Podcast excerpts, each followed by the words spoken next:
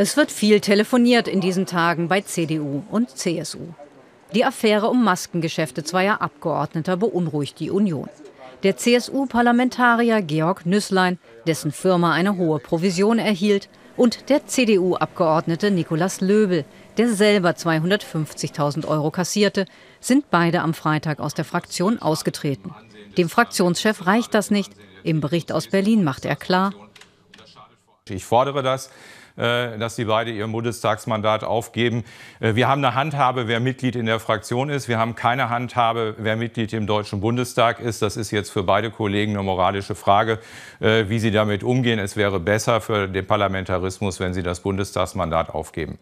Der CSU-Chef fordert zusätzlich. Ich fände, es wäre jetzt auch ein wichtiges Signal, dass dort äh, Geld, das da scheinbar verdient wurde, auch äh, gespendet wird und an wieder andere zurückgegeben wird, um auch da moralisch äh, einen klaren, reinen Tisch zu machen. Die Opposition verlangt öffentliche Aufklärung. Das sind keine Einzelfälle, das Ganze hat System. Und deshalb ist es an der CDU und der CSU, hier aufzuklären und aufzuräumen, Tatsächlich hat die Unionsfraktion mehr als nur ein akutes Problem. Den Abgeordneten Axel E. Fischer und Karin Strenz wird vorgeworfen, Geld aus Aserbaidschan angenommen zu haben. Und CDU-Jungstar Philipp Amthor war im Sommer in eine Lobbyaffäre verstrickt. Trotzdem steht er jetzt auf Platz 1 der Landesliste Mecklenburg-Vorpommern für die Bundestagswahl. Warum häufen sich solche Fälle? Ist es nur die traditionelle Nähe der Union zur Wirtschaft? Sie ist auch seit vielen Jahren ähm, die Regierungspartei in Deutschland und damit natürlich auch das interessanteste Ziel für Connections, insbesondere eben für finanziell lukrative Connections. Derweil leiden die CDU-Wahlkämpfer in Baden-Württemberg und Rheinland-Pfalz. Eine Woche vor den Landtagswahlen räumt der CDU-Parteivorsitzende ein. Es ist nicht hilfreich für die Wahlkämpfer, was da im Moment passiert. Aber Politik als Ganzes muss Vertrauen haben in solchen Zeiten. Bei der Union geht die Angst um, dass die aktuellen Fälle in der Maskenaffäre nicht die letzten sind. Soweit der Bericht von Kirsten Girschig, die uns jetzt aus unserem Hauptstadtstudio zugeschaltet ist.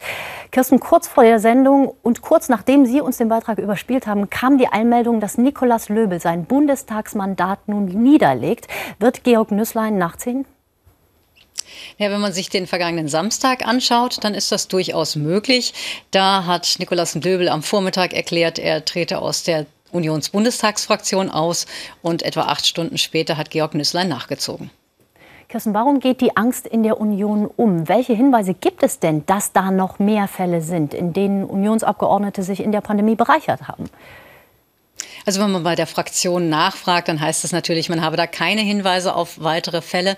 Allerdings muss man sehen, dass im Frühjahr vergangenes Jahr sehr, sehr viele Abgeordnete sich in Sachen Masken, Schutzkleidungsbesorgung äh, eingesetzt haben und äh, viele auch ganz lauter und mit lauteren Motiven einfach Hinweise gegeben haben. Ich habe da eine Firma, die produziert Masken oder kann Schutzkleidung besorgen. Hier ruft die doch mal an. Das weitergegeben haben an Ministerien und an andere Stellen, wo das gebraucht wurde. So.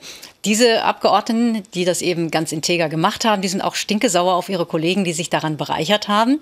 Aber wie gesagt, wo viele unterwegs sind, da ist die Möglichkeit natürlich immer theoretisch gegeben, dass da jemand dann auch sich so dran bereichert haben kann äh, oder Geld genommen haben kann, wie eben die Abgeordneten Löbel und Nüßlein. Und nimmt da wirklich nur die Union Schaden oder ist der Schaden deutlich größer, auch mit Blick auf die Glaubwürdigkeit der Corona-Politik? Ja, die Politik nimmt immer grundsätzlich Schaden, wenn solche Skandale publik werden, äh, weil einfach das Vertrauen der Bevölkerung in die Politiker an sich, in die Parlamentarier sinkt. Das heißt dann, ja, Politiker machen das nur, um sich selber zu bereichern oder sie sind alle korrupt. Das wird dann gar nicht mal unbedingt so sehr auf eine einzige Partei oder Parteienfamilie bezogen. In der Corona-Politik ist es natürlich besonders fatal. Äh, zum einen ist es moralisch noch einmal besonders verwerflich, sich an einer Notlage zu bereichern, also in Fällen, wo Masken wirklich Mangelware waren.